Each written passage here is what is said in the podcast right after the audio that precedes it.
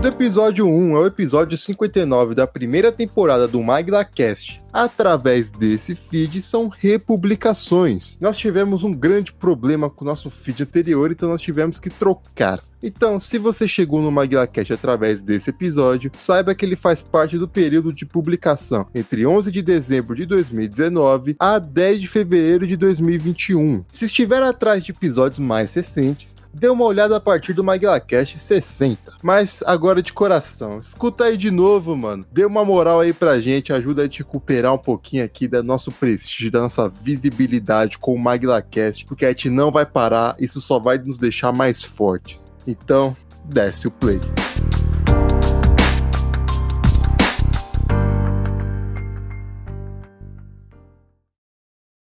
Então, a casa caiu. Então, antes de começar, é, a gente tem três coisas pra falar. A primeira eu já falei.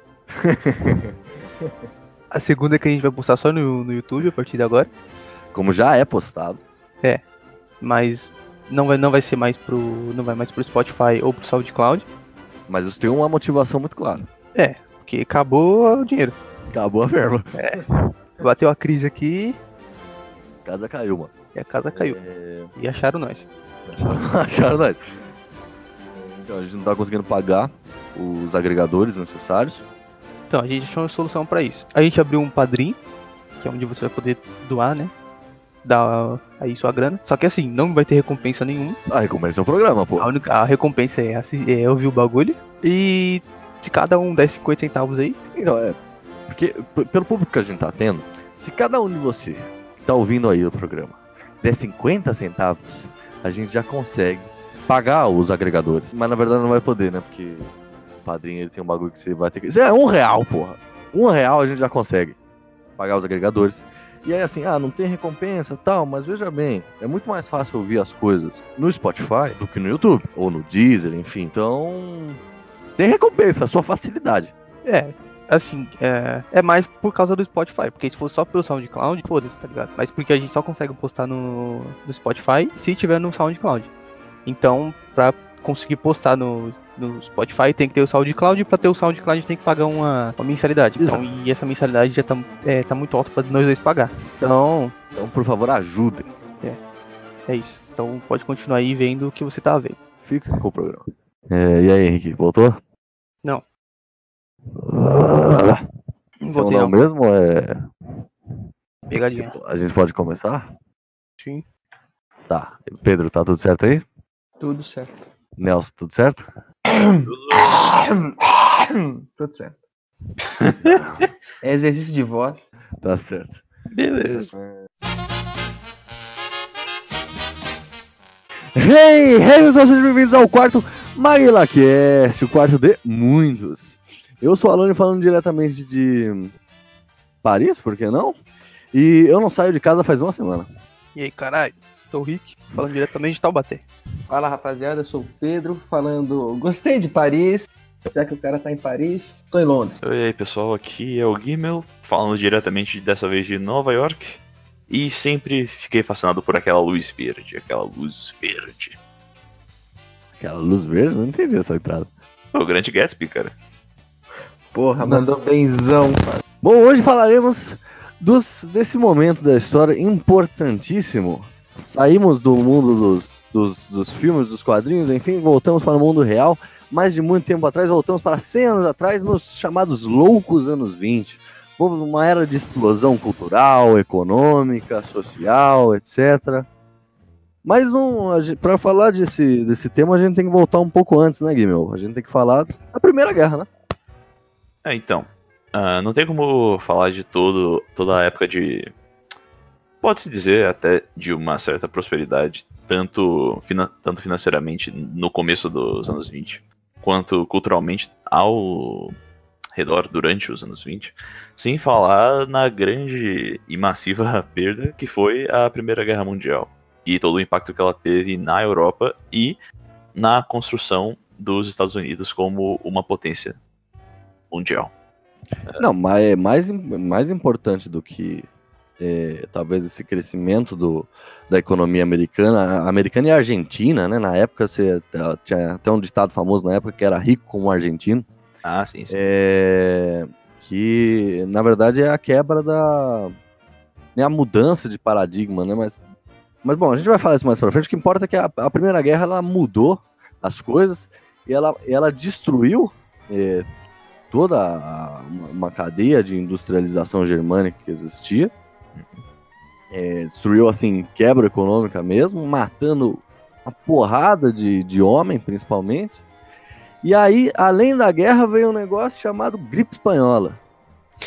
Que em, em 1918, a gripe espanhola matou, acho que aproximadamente entre 50 e 100 mil pessoas. A maioria delas soldados. Mas devastando eu, não só a Europa, como principalmente os Estados Unidos. Né? E até o Brasil, a gente teve um presidente que morreu, né, de gripe espanhola. Oh, não morreu durante o mandato, mas morreu depois. Foi o presidente depois do. Depois do Campos Salles, eu não lembro o nome dele agora. Mas bom, a gripe espanhola também foi um negócio que alterou o status quo da época, digamos, né? Porque mexeu com o mundo. E aí passa-se a guerra e a gente tem aquele momento. É claro que aqui a gente, aqui a gente não vai ficar abordando, porque a década de 20 ela tem coisas muito importantes, como as pequenas guerras ali no, na Europa Central e nos Balcãs tal. É, tem os protetorados na, nas Arábias e tudo mais, mas a gente vai mexer com a ideia de loucos anos 20, né? E nessa mudança de paradigma, a gente tem a mudança da, da tradição para a tecnologia.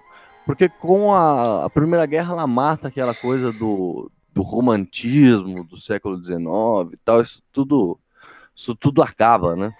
Uhum. É, agora, agora os, os, é, uma, é uma época de, de, de. Tanto que a Primeira Guerra era chamada da guerra para acabar com todas as guerras. Não se tinha mais a ideia de que, de que seria, de que seria continuar essa. aquela aquela rivalidade tão grande né, entre a, a, franceses e alemães, franceses e britânicos, franceses e espanhóis, franceses e italianos. Toda a dimensão da Primeira Guerra Mundial, exatamente, foi se tornando essa, essa atmosfera para, uma apazigua, para um apaziguamento geral. Se você considerar que todo o esforço da Primeira Guerra Mundial, tudo foi, digamos assim, uma briga de primos na própria Europa. Uhum, então, uhum. não havia poucas almas vivas que se, se viam gratas por causa da, da Primeira Guerra Mundial porque foi uma, um grande massacre motivado por poucos motivos, mas que, ao seu final, acabou trazendo muita boa fortuna para a grande maioria dos países. Após esse, a, o fim da Segunda Guerra Mundial, da Segunda, excelente, da Primeira Guerra Mundial, o, toda a relação entre os países na Europa e ao redor do mundo, considerando especialmente o continente americano, mudou da noite para o dia com relação a como se via, como se consumia a cultura. Essa relação acabou sendo mudada instantaneamente com a presença americana na no, no solo europeu uhum. e, obviamente, com toda a influência que teve para o para a determinação de quem seria o vencedor da Primeira Guerra Mundial. Não, assim, acho que principalmente também é aquela, toda aquela questão do, do pan-eslavismo, né, que existia do Império Russo é, garantir uma soberania dos povos eslavos, ou uma rivalidade do, do, do, do, um, do um germanismo mais consolidado que o Império Alemão fazia tal. É, tudo isso acaba, né? Ah, sim. Que, a, que agora a gente vai ter políticas é, não progressistas, mas mas de, de outro cunho. Muito porque você tem a queda dos impérios, né? Você tem a queda do, dos, dos, dos, três maiores impérios ali da Europa em questão de, de, de território contínuo, né? O Império Austríaco, o Germânico e o Russo. E o Russo, inclusive, agora nós temos um novo, um, novo, uma nova, uma nova política externa de, de, de ideia de, de pan, né? Que agora vai ser o comunismo. Uhum. Aí, inclusive a Rússia vai estar em plena guerra civil, né? É... Mas o, tá, esse, esse, essa mudança de paradigma cria, é, cria modernidade também, né? Porque é, agora a, a, grande indústria alemã que se formou estava completamente dizimada. E agora novas indústrias vão emergindo, como principalmente a americana, e aí começa a acontecer coisas, eh, coisas que pra gente hoje em dia parece bobagem, mas que eram novas na época. Como, por exemplo, a popularidade da, da eletricidade, né? Agora as cidades vão ser totalmente eletricidades. Você vai ter, você vai ter é... Energia elétrica. É, não, energia elétrica, mas assim, é, vai ter poste de luz na rua, que antigamente ah. era de, de, Como chama aquelas coisas mesmo? Que você era bota... lamparinas de querosene. Isso. Agora você vai ter eletricidade nas ruas, você vai ter. A, o, o, governo vai ser elétrico, né? E, a, e a casa das pessoas também. Vai, vai cada vez mais po se popularizando, principalmente nos Estados Unidos. Pode destacar especialmente a própria questão da corrente alternada, que surge por volta dessa época, uma invenção de Nikola Tesla que acaba hum. sendo espalhada por todo mundo graças à companhia do Thomas Edison. É AC, né? Ou é DC que chama? É AC, Alternate Current. Isso, é AC, AC. É, exato, a gente vai ter essa época de uma industrialização meio desesperada, né? Porque, como várias indústrias, como a, a própria Thomas Edison. Como é que é o nome da empresa mesmo? O nome inteiro dela? É, Thomas Edison Electricity. Um trem assim. Bom, enfim, a gente vai ter várias empresas surgindo com tecnologias novas. E nesse momento surge, é, a, com a eletricidade, surge o rádio, né? O rádio ele já era, já era inventado, na verdade, mas ele, ele surge, assim, as pessoas vão passar a ter o rádio. E os governos vão passar a ter o rádio. É engraçado isso, que o, nesse momento a gente vai ter os governos adotando certas tecnologias é, e aí você tem a popularização delas logo depois. Que é o que sempre acontece, na verdade. Né? Ah, sim, sim. Uh, a, maioria das grandes invenções que acaba vigorando poucos anos depois do final de uma guerra acaba sendo sendo inventada no decorrer de uma guerra. Isso pode ser visto especialmente com a questão especialmente que você falou do rádio e da aperfeiçoa do aperfeiçoamento de, cert de certos aparelhos, como por exemplo, nessa época inclusive, a, tem um grande desenvolvimento, especialmente também na indústria automobilística, que uhum. você, você pode ver como sendo uma coisa completamente irônica, tendo em vista que acaba sendo o início do auge de companhias como a Ford, a Chevrolet, etc. A Ford, principalmente aqui no Brasil, é. né? A Ford vai ser a primeira indústria aqui no Brasil. Sim, sim. Mas, e tudo isso por causa da invenção de um alemão na década de 1870, que é o que é o motor de combustão interna. Uhum. Muito irônico mostrando essa, esse, essa mudança de foco da Alemanha para a América tão subitamente junto com as guerras. É realmente impressionante. É, mas é isso por um motivo básico, né? De que toda a indústria alemã estava ali presa na, na corrida armamentista para a guerra, enquanto os americanos estavam estavam não tinha guerra no continente, né? A guerra tá lá longe. Então a indústria pode trabalhar por qualquer coisa. Ah, sim, sim. E também, logo depois, acaba tendo essa, esse grande vão dentro da economia alemã, já que eles são impossibilitados de uma indústria forte devido ao próprio, próprio Tratado de Versalhes. Uhum. O... E, é, é, é, nesse momento a gente pode começar a colocar que o, o mundo vai encurtando cada vez mais, né? Porque é, nasce também coisas. Nasce assim, não, né? Mas populariza, as pessoas passam a ter também é, o telefone, né? Ah, sim, sim. Que, ah, não, aqui não aqui no Brasil, que as pessoas só vão ter telefone aqui no Brasil no final da década de 80. Mas nos Estados Unidos, na Inglaterra, tá, as pessoas passam a ter telefone. É, pessoas de mais dinheiro, né? As pessoas pobres, obviamente que não. Mas pessoas de mais dinheiro têm telefone. É até engraçado aquela série Big Blinders, tem uma cena engraçada que uma personagem vira, vira pro outro e fala: Agora a gente tem um telefone. Aí o outro olha assim, ah, que bom. Quando, alguém, quando a gente conhecer alguém que tiver telefone, a gente pode ligar. é que a classe média, né, conseguiu fazer empréstimos nos bancos também. E conseguiu estar tá comprando, tipo, telefone, é, ferro de passar, esses bagulho elétrico, de eletrodoméstico também. É uma explosão financeira, principalmente americana e, e, e inglesa. Né? Outra revolução muito forte dessa época também pode ser vista pelo público que começa e vai continuamente indo aos cinemas, tendo a grande uhum. revolução do filme falado. já logo no final da década. Ah, com- o filme falado começa agora? Começa agora com o Jazz Singer, filme de 1929. Olha, mas não, mas aí já tá mais pro final Ah, da é, fim, né? A gente já chega lá, calma lá. Bom, a gente tá, tá com esse momento de assim, industrialização crescente, essas empresas crescendo, as tecnologias surgindo, o povo começando a ter acesso a essas tecnologias. É, e tudo isso, claro, principalmente nos Estados Unidos e pensando na- em vender para a Europa, tal, para esses países que que estão com a sua indústria debilitada, debilitada por causa da guerra. E graças ao rádio, principalmente, começa a surgir coisas novas que junto dessa explosão é, econômica, industrial, tal, vem uma, uma explosão cultural também, né? E eu pergunto a você, Pedro, que tá quieto até agora no programa, mas teve o, teve o rádio importância na, na explosão do jazz? Então, antes de falar da, do rádio, eu gostaria de falar um pouco da, da industrialização desenfreada e o quanto isso colaborou na expansão do jazz. O boom do jazz, é, acredito que se tenha se dado em- na década de 20, quando, com essa industrialização, cidades nos Estados Unidos, com essa industrialização, Detroit, Cleveland, essas cidades vão crescendo cada vez mais.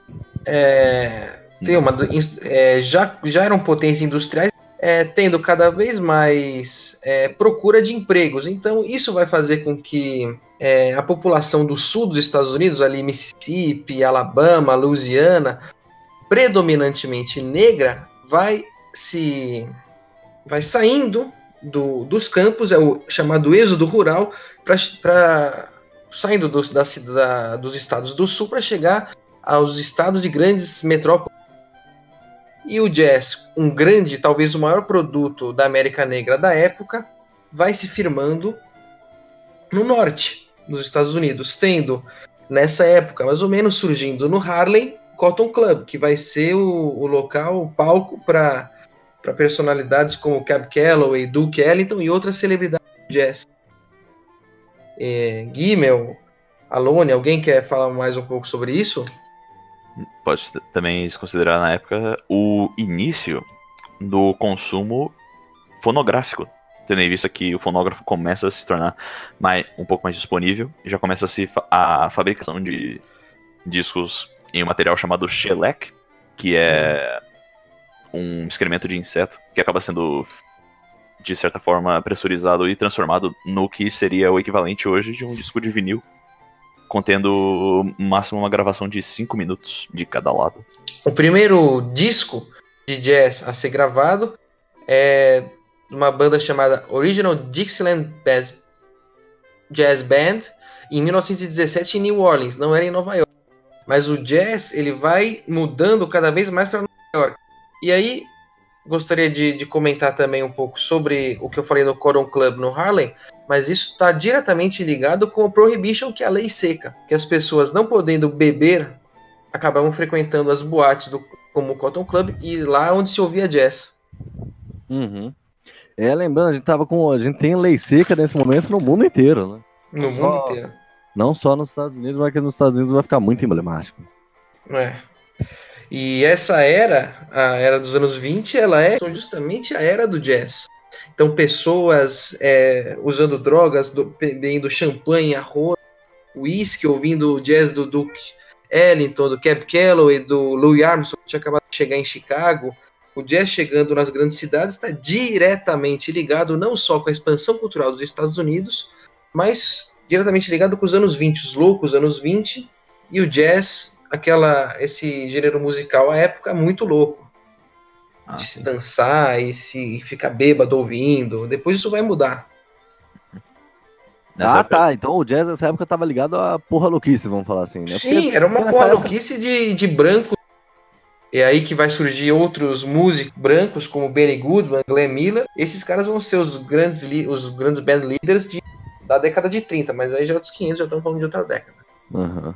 De- a partir desse momento já começa a ser totalmente descriminalizado, não, perdão. A partir desse momento já começa a ser o jazz já ter esse elemento mais contra a cultura e já ser visto com muito maus olhos com, pela grande parcela da população branca dos Estados Unidos, né? o jazz, como disse o Gimmel, é, já, já vai se tornando um movimento cultura, ele vai se tornando cada vez mais da frente, sendo em 1940 o ápice com a chegada do bebop. E o jazz também ele traz. É, é, vem. Ele traz mudanças sociais, né? Porque agora você vai ter uma. uma... Que o jazz, na verdade, ele nasce dentro de uma cultura negra nos Estados Unidos, né? Uma cultura negra Então, é, e trabalhadora. aham. E Então, chegando. Ah, diga. Não, não, não. Fala, fala. chegando nas grandes cidades, em especial Nova York, ele vai ter um, um abertura cada vez maior para a população branca e rica. Uhum.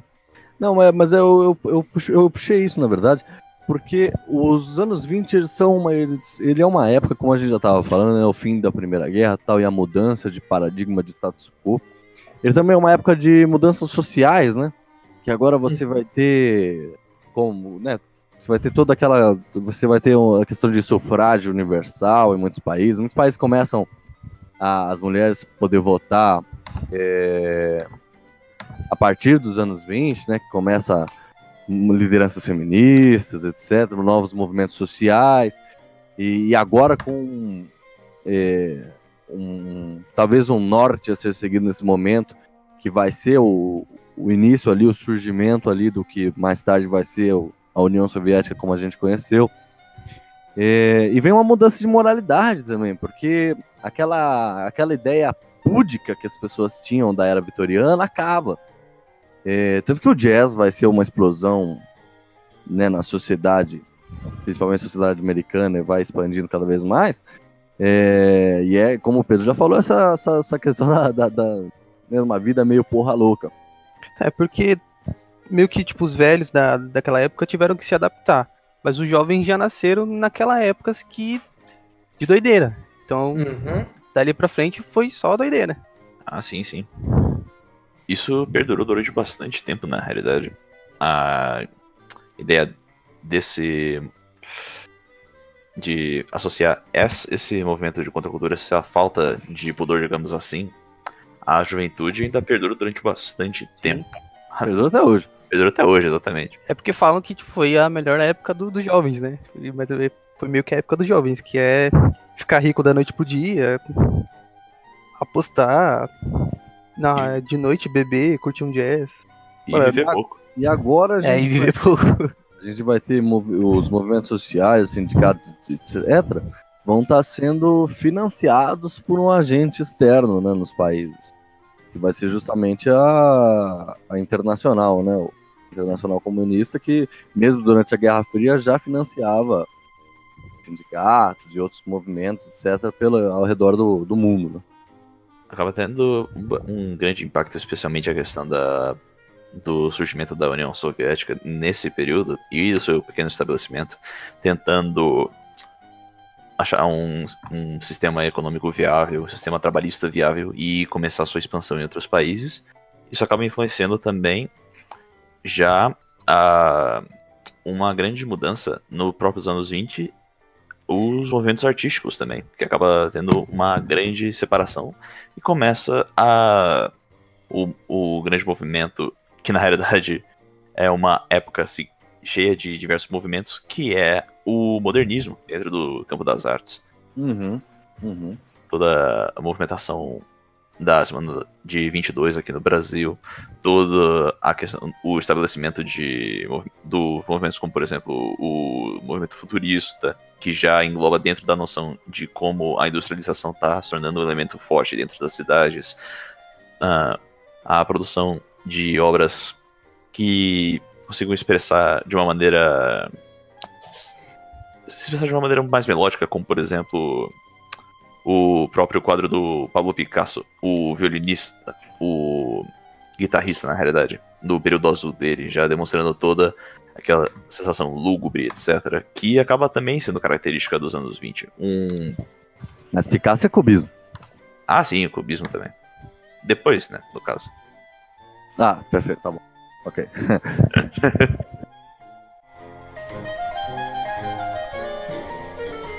e nessa, nessa, nessa, nesse boom industrial também a gente vai ter, né, junto com esse boom cultural, como a gente já viu com o jazz, vai ter outras, né? Você acabou de comentar da questão da pintura, do, do, do futurismo e do modernismo, etc. E, e né, tem essa arte da modernidade que vai surgir justamente e nas artes visuais acho que é mais visível isso no dia a dia do povo, né? Acho que a arte que, que deixa emblemática os logos dos anos 20 né, é a arte deco, né? Ah, com, sim, com sim. os grandes arranha-céus tal. Hum, O próprio Cristo Redentor aqui no Brasil, que é a arte deco, né? Tem uma grande mudança que a Art Deco traz para dentro da de como a arquitetura era vista nesse período é impressionante. Como tem uma como tem essa grande mudança dos grandes prédios ornamentados com a uma arquitetura mais típica do século XIX para esses que dão a ideia exatamente de um de um futuro que seria visto para eles como como utópico na época prédios gigantescos, dando uma ideia de grandeza, etc., querendo tocar os céus. É Os fantástico. arranha-céus, justamente. É, exatamente os arranha-céus. Não tem muito. O Empire State, as, as primeiras torres gêmeas, Uhum. tudo, tudo arte deco dessa época. Que é arte de decoração, na verdade, né? Era um trem de. de... É, foi, foi pensada para ser. Beleza visual. Não, para ser. é, tipo, dentro de casa, né? Era uma decoração Ah, dentro das coisas e não desse tamanho todo que tomou. Ah, sim, então, beleza visual. Só estética. Não, mas é completamente estética. Mas é, é, é legal isso dos anos 20, porque é uma. É uma... Os anos 20 eu acho que se caracteriza por essa estética. Por, por- e por essa questão de querer ser estética. Então, que nem os, os grandes arranha-céus, como o Guimel tava falando, né? Querer tocar o céu tal. Todas essas. É... Você que é mais. Você vai saber mais isso.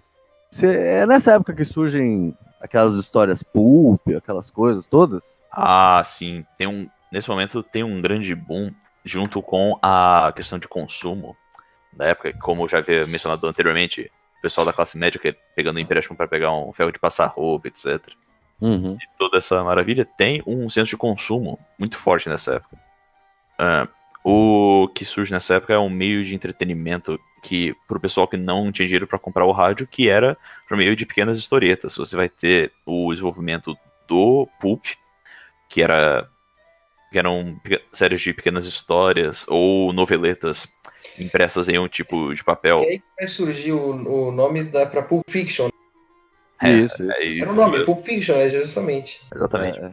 que eram normalmente histórias baratas, produzidas em massa para atender a demanda de público, que normalmente variavam de grandes temas, mas os mais queridos dessa época eram ah, especialmente histórias de detetive, que depois que deram uma aflorada depois dos anos 40, e histórias de fantasia como de e ficção científica, que começam a ter um ressurgimento graças à popularidade que começa a ganhar nessa época a escrita de Júlio Verne.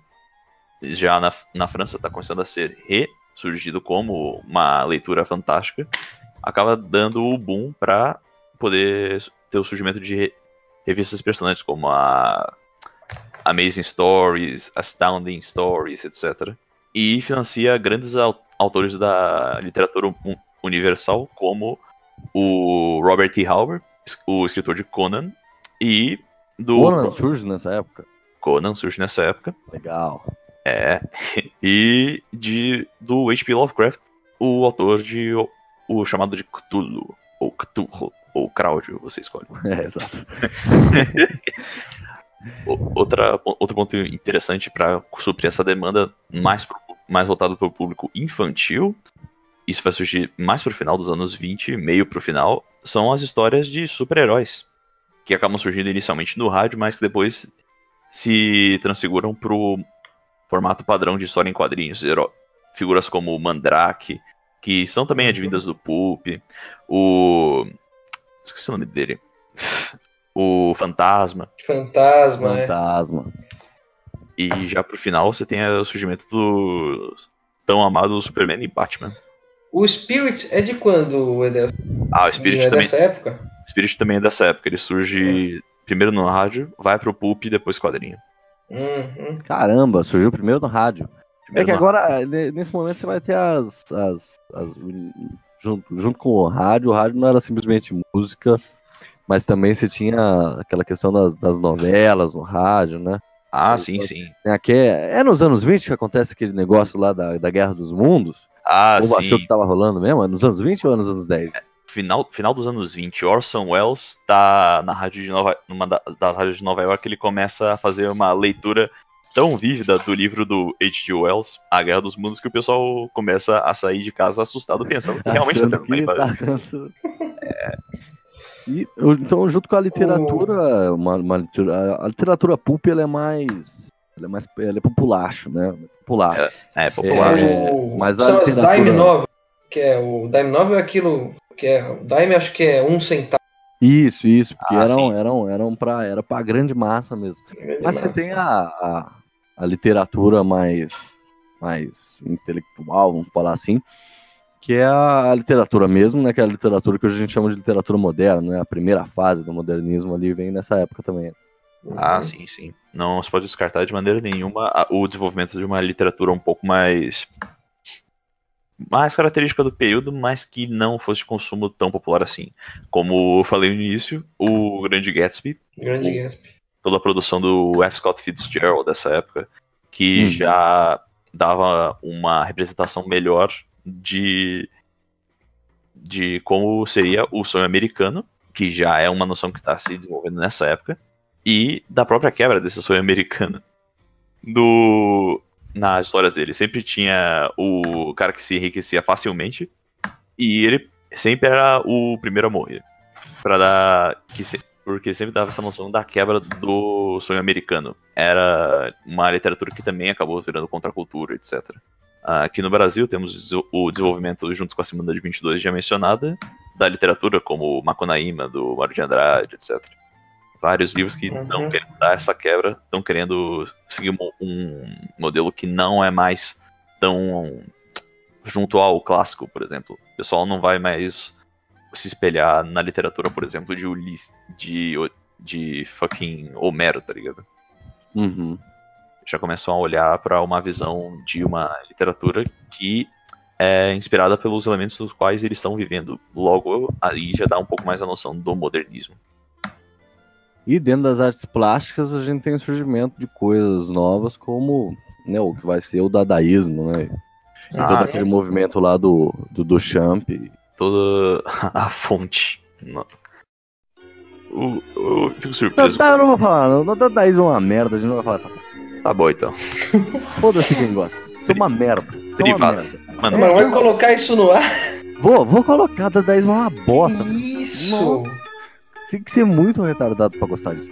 Mas bom. Nossa, mas isso vai ferir metade da. Se dane. Os amigos. Ninguém vai mais ouvir.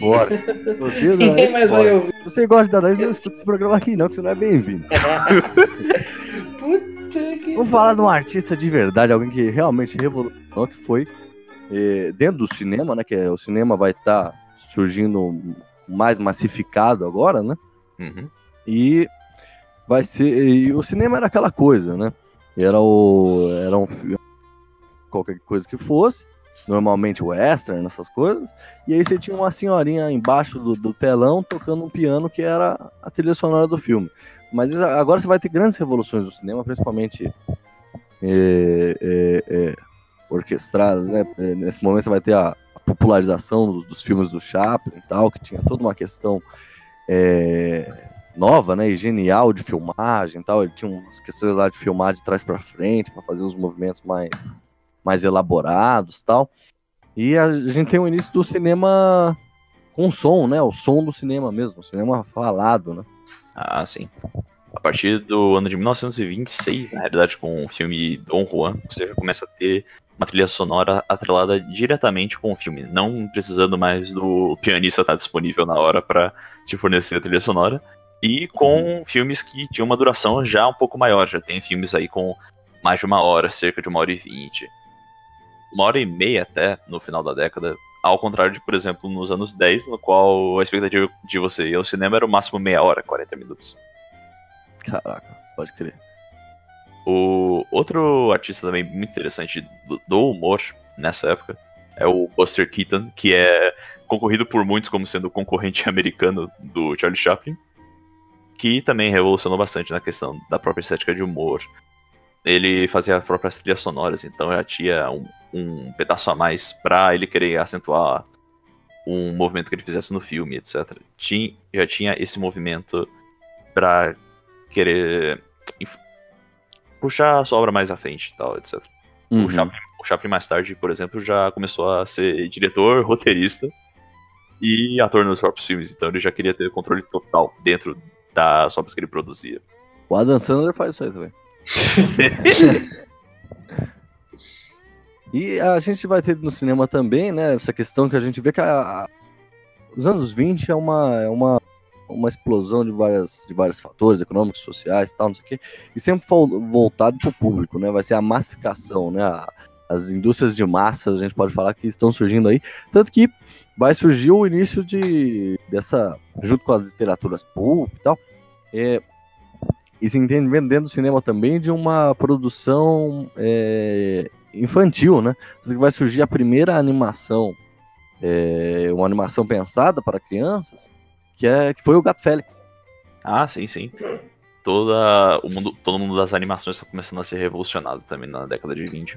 O Gato Félix, mais tarde o Mickey Mouse, Betty Boop, todas essas grandes figuras da animação já começam a dar sua primeira encarnação na década de 20 e já mostrando um, um pedaço do sucesso que eles vão partilhar depois na década de 30 e 40. Vamos, vamos- vamos falar, vamos falar da República das Bananas aqui, como é que tava ela durante, esse, durante essa explosão, porque né, vamos, vamos, vamos focar bastante no Brasil agora, pensando, pensando no, no decorrer do programa como a gente foi, então vamos voltar um pouco antes, porque a gente estava numa, numa era de um pouco de estabilidade, a gente teve a grande, a grande greve de 1917, lá com o Venceslau Brás, Ah, mandou sim. enfiar a porrada em todo mundo. Aí você teve teve o Epitácio Pessoa que resolveu as crises do governo ali que estavam meio pá. É, tanto que os mineiros e os paulistas já não estavam mais se bicando, aquela questão da, da política com café com leite que né, ficou tão famosa, mas não é bem assim, né? Que os, os mineiros e os paulistas se deram mais mal do que bem. É, e aí, dentro, do, dentro dessa questão é, política, é, pensando no Brasil, acho que vem a figura mais emblemática dos anos 20, que é o Arthur Bernardes. Ele foi um. um- É, é engraçado, né? Porque a, a mídia caía matando em cima dele, porque foi um, um momento ali onde a mídia, na- dentro da Primeira República, pôde gozar ali um- uns pequenos instantes de, de um pouco mais de liberdade, né? E aí, depois, quando ele entra, ele. Frase, agora deve ter pego, vacilo meu. É, mas ele, ele solta uma frase tipo: ah, é, como eu sou um presidente benevolente, eu vou esquecer o que a mídia falou de mim, etc. É, e ele, ele governa quase o governo inteiro dele em estado de sítio, né? E ele foi um pequeno ditador ali dentro dos anos 20, né? Mas ele, mas a gente pode até colocar algumas justificativas para esse estado de sítio que ele colocou, né? Essa pequena ditadura que ele exerceu ali. Lembrando que ele, ele vai ser o presidente de 22 a 26. E em 24 a gente tem a, a revolução, né? A tentativa de revolução que foi a revolução de 24, né? A revolução tenentista de 24. Chamo de Revolução Esquecida. Exato, né? porque foi bem apagado, né? Porque é um, é um Uhum. negócio, é um negócio feio mesmo. Porque hum, é, bom, em 1924, é, tenentes do exército, que já se existia desde, desde lá atrás, se existia a ideia de que, é, de que o exército era, era, o, era o, o corpo do governo mais capaz para governar, reger o país. E eles fazem um levante contra é, contra o Arthur Bernardes, contra o governo, etc., uma tentativa de golpe, principalmente é, aqui em São Paulo. Você teve uma pequena em 22 lá no Rio de Janeiro, é, e aí em 24 você tem a, a grande revolta, a Revolução Esquecida aqui e tal. E foi um negócio triste, cara, porque o, a gente esqueceu de falar, mas o avião também vai ser uma, uma das coisas aí que vai é, é, é, que vai se tornar mais popular, né, com a Primeira Guerra tal, e nos anos 20 vai, vai se tornar cada vez mais popular. E aqui junto com a e aí pensando junto com o automóvel também que chega as indústrias Ford chegam aqui no Brasil em 1918, a gente tinha o Ford de bigode tal, tinha é, tinha já o governo já tinha já era motorizado e já era aéreo. E aí a Revolução de 24, as pessoas meio que aderiram à Revolução e São Paulo sempre foi, já era nesse momento, a grande, a grande grande polo industrial do país. E o Arthur Bernardes, foda-se, ele bombardeia a cidade, mata civil a rodo, enfim. A Revolução, é meio, essa, essa, essa revolta, né, ela é meio esquecida porque ela é... Ela foi bem sanguinolenta por parte do governo. O Arthur Bernardes não quis nem saber, ele meteu o pau mesmo e foda-se. Seu cacete.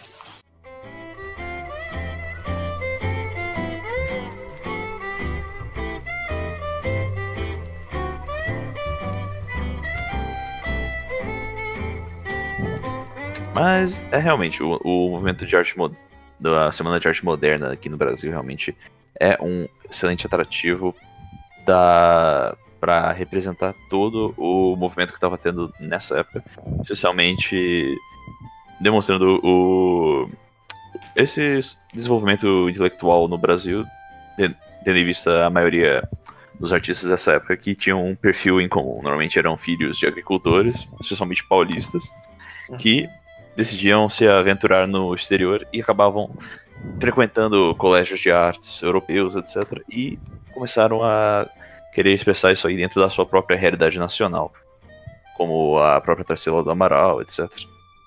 Não, é grandes, grandes autores é, participaram dessa. assim, O que foi essa? Vamos explicar, né? O que foi a Semana de Arte Moderna. Não, o que o, o que o Guimel falou, o Mário de não era viajante, ele não viajou fora do país, foi pra fora do país, né? Ele era um cara muito simples. Ah, sim. O Mário de Andrade acaba tendo um pequeno ponto fora da curva dentro desse essa série de clichês que acaba sendo a- uma grande massa dos pintores dessa época e dos artistas da modernidade brasileira. Mas a maioria acaba seguindo aquele mesmo padrão. Uhum, é. E, eu- e houve uma, uma, um patrocínio para trazer os artistas, digo, do, do, dos membros do PRP. Guilherme, você consegue mais sobre isso? Como é que é o caso aí? Desculpa, que você, sua voz cortou como é? É, um- houve um, um movimento uma- vindo do Partido Republicano para trazer esses artistas para Não, então você teve. é, é, governador, acho que na época o governador era o, o era o Washington, Washington Luiz. Luiz, o mais paulista dos cariocas. É, eu acho que ele, ele chegou a fazer. é, é, é, não sei se politicamente, mas ele por si ele, ele, ele, porque ele, ele era um cara muito boêmio, ele era um cara muito das artes e tal. É, o Washington Luiz, inclusive, uma figura. Eu, eu, eu gosto da figura dele. É, e eu acho que ele chegou a, a- a apoiar alguns artistas, assim, mas ele, ele, ele, ele, ele, né?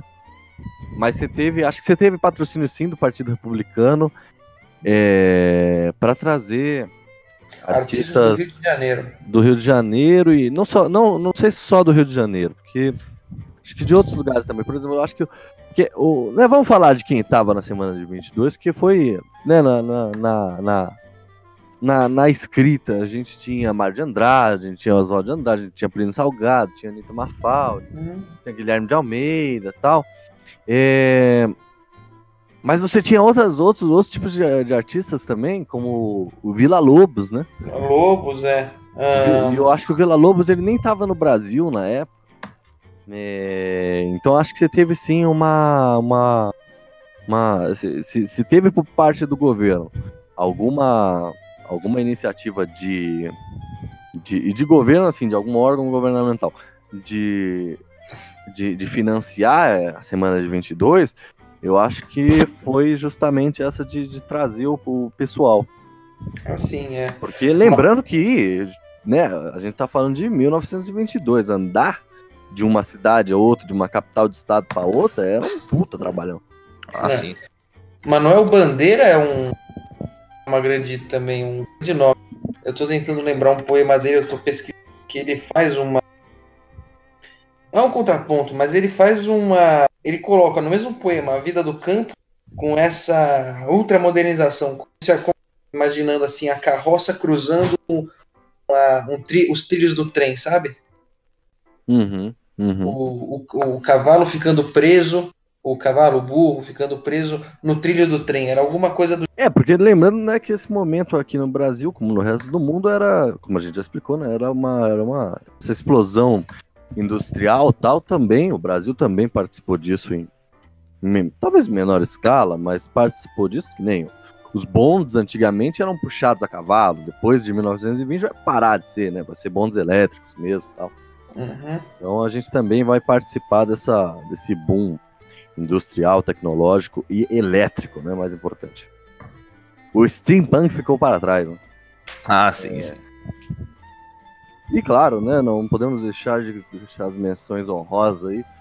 Na semana de 22, há outros artistas, como o Vitor Bercheret, um dos maiores escultores do mundo, né, e a Tarsila do Amaral. Questionável. É, mas eu acho que a gente já pode ir caminhando pro fim da década de 20, esses loucos anos 20, como a gente viu de, de, de uma explosão cultural, tal, de uma cultura voltada agora para as massas. É, só que, e dentro dessa, de- claro, dentro disso tudo, uma explosão industrial, como a gente já viu, sempre focada para restabelecer a, in- a indústria, é, a, o- a indústria não, né, mas o mercado europeu tal. Só que tudo chega ao fim, né? É, tudo tem que chegar ao fim. E chega num triste fim, não? Permita-me citar uma frase de um livro. Ó, um triste fim. Então vou começar. Na chamada era do jazz, os jovens, em especial os ricos, queriam aproveitar a vida como se ela fosse acabar no dia seguinte. Era como se eles adivinhassem que em breve viria a Grande Depressão. É impressionante você analisar isso, exatamente o que a gente tinha condensado durante esse podcast, toda a questão de como o consumismo toma um espaço gigante durante a década de 20. Uhum. Seja nas revistas, seja na arte, seja nos filmes. O pessoal Na quer moda. É. a moda. Ah, até na moda mesmo. Cria uma estética própria dos anos 20 que Sim, que é muito singular, né? é muito singular. Cria-se um novo padrão de beleza, etc. É realmente fascinante como tem as transformações e como isso acaba sendo associado com a própria questão do consumismo durante esse período.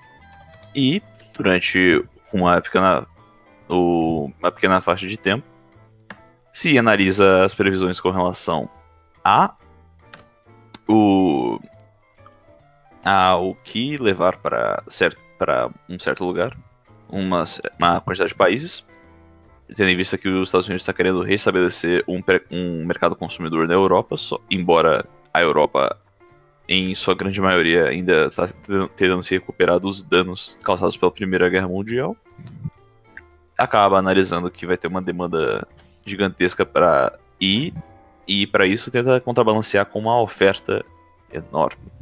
E a partir disso, tem-se uma crise, entra, muitas companhias entram em dívida, e muitos suicídios que acabam sendo causados devido aos prédios deco.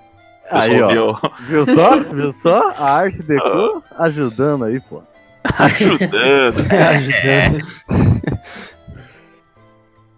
E a crise, ela, ela, ela, ela, é, ela é causada justamente por essa, esse aumento, aumento de, de, de produção onde não existia demanda, né? É, E a gente pode colocar isso como uma grande burrice, na verdade. Ah, sim, sim. E aqui no Brasil ela tem causas também, que é justamente a, a crise do café, né? Que todo café é produzido pensando numa demanda gigantesca, agora não tem, não tem mais comprador. Exatamente, chegou no café. Aí Pô, chegou é. a vez do Rick. Chegamos na vez É, que o Henrique chegou. pode falar finalmente, ficou quieto o programa inteiro. Fica só ser o café, mano. Ah, Que eu achei genial também, governo brasileiro. Que eles fizeram meio que um acordo, né? Com os produtores lá de café. Que com as indústrias né, de café. Que assim, eles têm que produzir bastante café. E pra não, não quebrar da mesma forma que quebrou os outros países, eles compravam café e queimavam.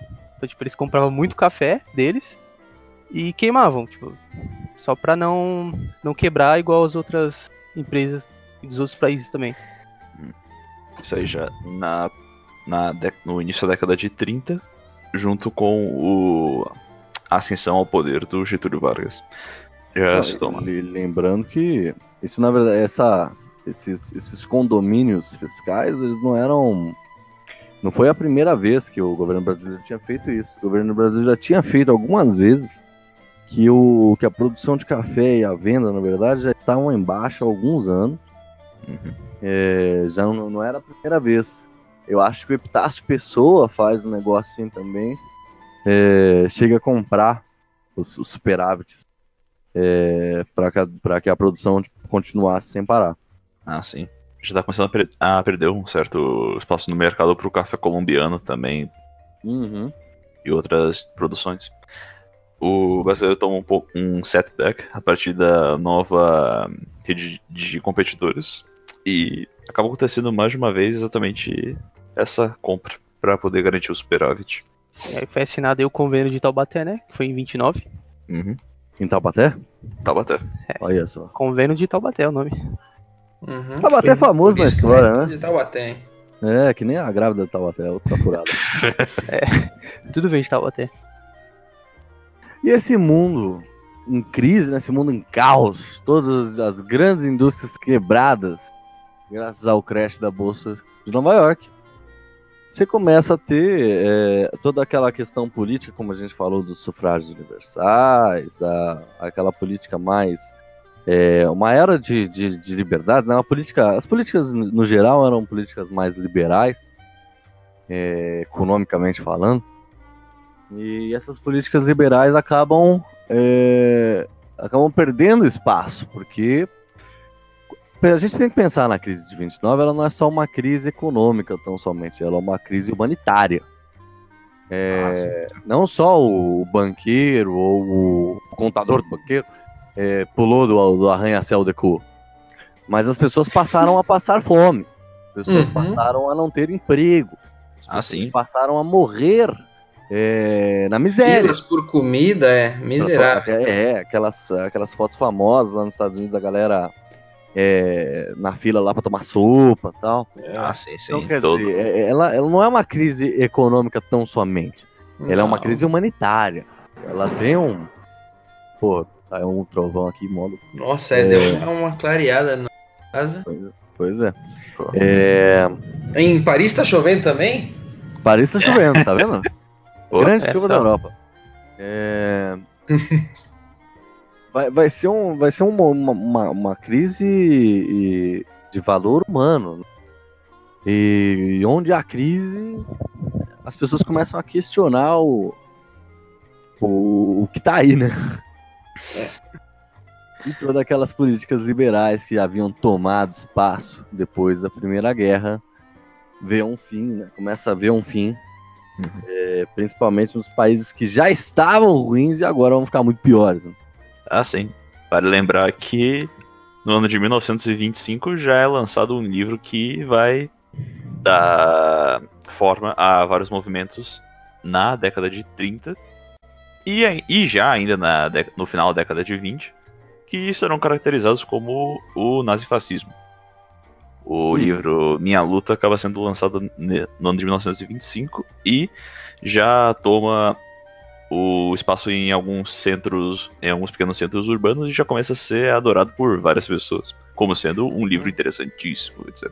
Não, não, e lembrando que a marcha sobre Roma foi em 22, o, o Dolfos já estava, já era, já era é, primeiro-ministro da Áustria, se já teve as movimentações da Romênia, então você, na, na década de 20 ela já ela já tinha é, ela já mostrava os indícios do que estaria ali na, na década de 30. Sim, Mas sim. é que a crise de 29, ela até, outro dia eu tava vendo uma, uma mapinha do, do, do Reichstag, né, que é o parlamento alemão, Uhum. e é antes, nas eleições antes da crise de 29 e depois da crise de 29. E aí, antes da crise de 29, o partido nazista tinha uma, duas cadeiras, um trem assim. Depois, tinha quase todas as É a cadeiras. ascensão colossal do, do- É, é, é gigante, é da gigante. crise, né? Exato. Nossa Caralho, A crise aí, ó, a crise aí. Ah, querido, É a crise chegando. Chega. o... Mas é, o... esse auge acaba sendo tão repentino que no, logo no início da década de 30, o próprio Adolf Hitler já começa a assumir o seu posto como o primeiro o primeiro-ministro e Ué. já toma o seu espaço depois com o título de Führer. Sim, ah, é. E o resto.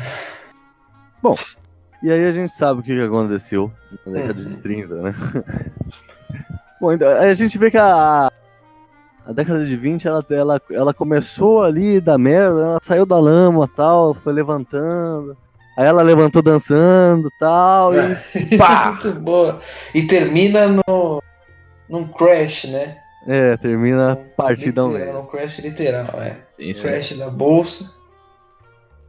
o, toda a década de 20 acaba tomando a forma do que seria o estereótipo da vida dos jovens daquela época. É, é abundante, ela, ela floresce em muitos aspectos é, Exato. da noite pro dia e vive-se muito rápido, logo já dá espaço à década de 30 É. com a explosão de vários movimentos. Mas isso é. Isso é tema para outro podcast. Como, como se escreveu aqui no, no livro que eu citei, viviam a vida como se fosse. Aí, então, por favor, Pedro, faça, faça, faça referências bibliográficas do programa. Ah, você adivinha de quem é esse livro, Ah, por favor. é, Alone? Não, eu te dou uma dica. Começa com Tó e termina com Tá. começa com Tó e termina com Tá. O livro do cara que começa com Tó e termina com Tá, chamado Os Americanos. Recomendo a leitura, sempre vou citar esse autor. Impressionante. É, mas ele faz a citação que acho que faz todo sentido, que aproveitando a vida, dançando, tomando champanhe, é a vida de, um- de alguém como se, fosse, como se a vida fosse acabar no dia seguinte. Acabou, né? A Grande Depressão é o, é o fim da década. De Uhum, fato, o fim acabou mesmo. uhum. Acabou com, o- com as esperanças. Outras referências que não sejam livros ou coisas que as pessoas se informarem sobre? É, referi... Para um pouco mais de contexto que não seja livro, ah, recomenda-se fortemente com um pouco para um pouco mais de contexto algumas outras fontes. O embora não seja 100% confiável, o autobiogra... o filme biografia do Charlie Chaplin vale muito a pena dar uma conferida com relação a um pouco mais de contexto. Para os livros, o Grande Gatsby é um grande retrato, porque além de ser escrito na década de 20, mostra o estereótipo da década de 20. Outras referências. Pro lado mais da. li- Ixi.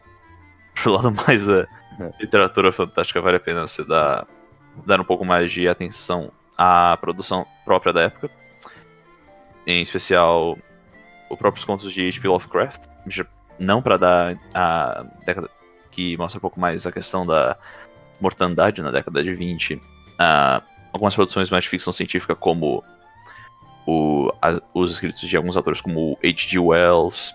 Ah, não tem. As fontes são extremamente abundantes. Não tem, não tem o que comentar. É, eu acho que eu. Fazendo uma sugestão assim rápida e boba. É, uma coisa mais popular mesmo, acho que eu recomendaria a, a série Peak Blinders. Que ela é ambientada em todo esse momento aí dos anos 20, tá? A série se passa no final dos anos 10 e dos anos 20. E eu acho que, assim, a, a série em si não tem nada a ver com o que a gente falou, não tem nada a ver com com a questão, mas mostra bastante de como se, quando você pega assim as entrelinhas do ambiente onde eles vivem, você consegue achar bastante coisa. Eu acho que para ilustrar bem como era é, a vida do povo em si, eu acho que acho que fica bem assim o ambiente da série, onde a série é ambientada.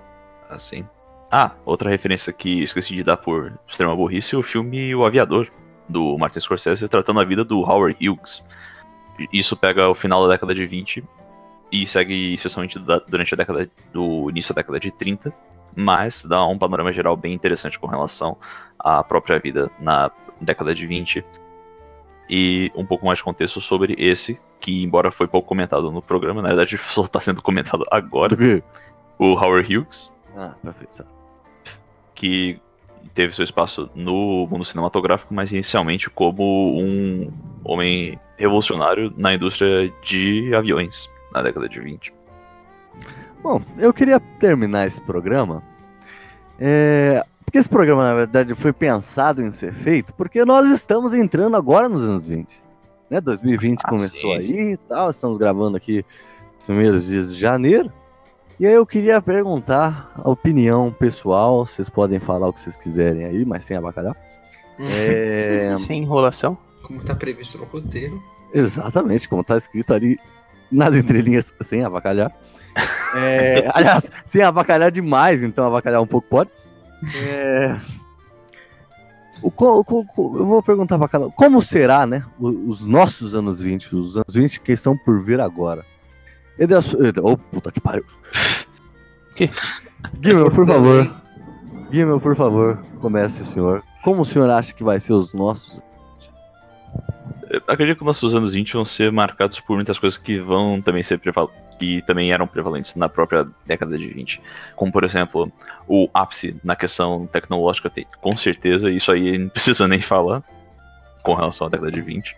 Eu acredito que vai ter um, um período também muito forte com relação à própria questão de, de movimentos sociais, seja para o bem ou para o mal. Ah, sim. E, e, e acredito que vai ser também um período muito fértil para questão cultural. Isso é um as- aspecto bem geral, mas eu acho que. Bom, pelo menos essa é a minha visão até agora. Positivo ou negativo? Na, na maioria po- positiva. Essencialmente positiva. Perfeito. Pedrão, você que acha que vai ter uma visão um pouco mais negativa, por favor. Por que negativo? Bom, eu não consigo ter a mesma visão que, o- que o Gimel teve, porque só no nos primeiros dias de janeiro de 2020 nós já temos um conflito colossal entre Irã e Estados Unidos e não consigo imaginar o que vem depois. Espero que seja assim um é, com uma, uma anos de efervescência para o bem, talvez uma visão meio utópica, mas não consigo ver além disso. Não consigo ver além de 2020. Assim. Só eu parei em Estados Unidos e Iraque, e em Irã, e Iraque também. Não consigo ver além disso. Henrique, meu querido colega de mesa. Ele entrou nesse assunto aí da guerra do Irã, Estados Unidos e esses bagulho. Eu acho que não vai dar em Guerra não, nada. porra, guerra É. não. Essa parada que vai ter guerra ou não vai, eu acho que não vai ter, dar em nada. Também acho que não vai ter guerra. Tá igual- Couro de pica, subindo e descendo. É, sobre o futuro, cara, eu acho que vai ser bom, porque a evolução da tecnologia tá cada vez maior. Vai ser realmente o futuro tecnológico, mas não igual dizem, né? Que em 2020 ia ter carro voando. Não. A única coisa que tá voando em 2020 é míssil. Oh, essa frase tá. É, Vai entrar pra É, frase pra entrar na história do programa. Bom, tipo, os jovens hoje, hoje em dia tá mais interessado também em saber mais sobre as coisas, né? Estudar. Então, provavelmente vai ser um, um futuro bom. Um século, né? Bom. Século não, e- porra. É, o- Não, Século não, década. a década, é, errado. Já em, em 2020, é, nós já temos uma mudanças políticas enormes, né? É, e foi como o Guimel falou também. Vai ter muita, muito movimento social, essas coisas assim. Que vai ser tanto pro bem quanto pro mal. Então. É.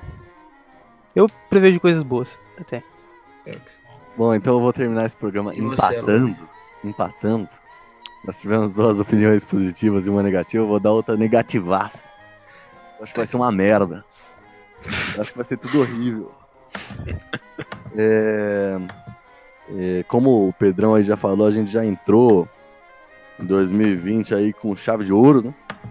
Nova crise internacional, etc.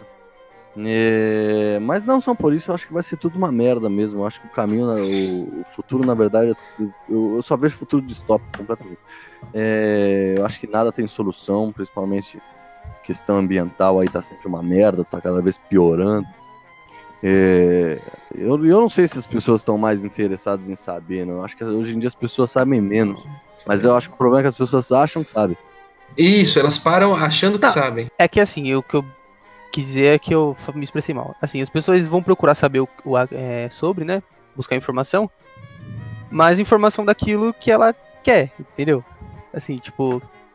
Que só vai fazer bem pro lado dela. Ela não quer saber, tipo, o contexto todo. Ela quer saber só aquilo e pra beneficiar o lado dela, e é isso. Não, eu vou, eu vou falar pra você uma coisa que eu acho que é mais, muito mais, muito pior pra mim, é porque É mais é, pior. os, os- é mais pior, mais pior. Os anos 10 já foi uma bosta. É, teve, não teve grande movimento cultural, não teve. Os movimentos sociais que tiveram foram tudo uma merda. Perdão aí de quem. Foram tudo uma merda. Os anos 10 foram uma porra.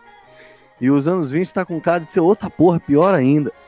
Eu, não, eu, não- eu de verdade, eu olho pra frente, eu não vejo nada desse esplendor que essa galera viveu. por- tudo bem que acabou na merda também, mas. Mas é, tudo, toda aquela explosão cultural, tal, pá, não sei o que. Eu não vejo nada disso. É, então vamos terminar o programa com esse, com esse clima bom, esse clima aí. de Que é. Relaxa, eu, eu, eu vou te alegrar, Lone. Esperança. Vou te alegrar, Lone. Esperança. é. Sabe no que eu penso toda vez que me vem à cabeça a crise de 29? Hum. O filme Trocando as Bolas. Não sei porquê. Qual é esse? Aquele lá do Eddie, do Eddie Murphy com o Dan Aykroyd. Eles trocam de. Os, os milionários fazem uma aposta sobre. Ah, sim! Tá bom. Depois dessa, dessas nossas mensagens de esperança Motivadoras. e de motivadores de um futuro melhor. E a- desse besteirão que o Guilherme falou. Acho que a gente pode terminar, né? Que, você, Pedrão, Hum, man- manda um jazz aí pra gente terminar. Quero pegar o. Não, o Zazozai de 1933 do Cap Kellogg, mas se vocês colocarem um do Duke Ellington, acho que representa muito bem o jazz da década de 20. Então é isso. Bom, um feliz ano novo e essa década vai ser uma merda, tá?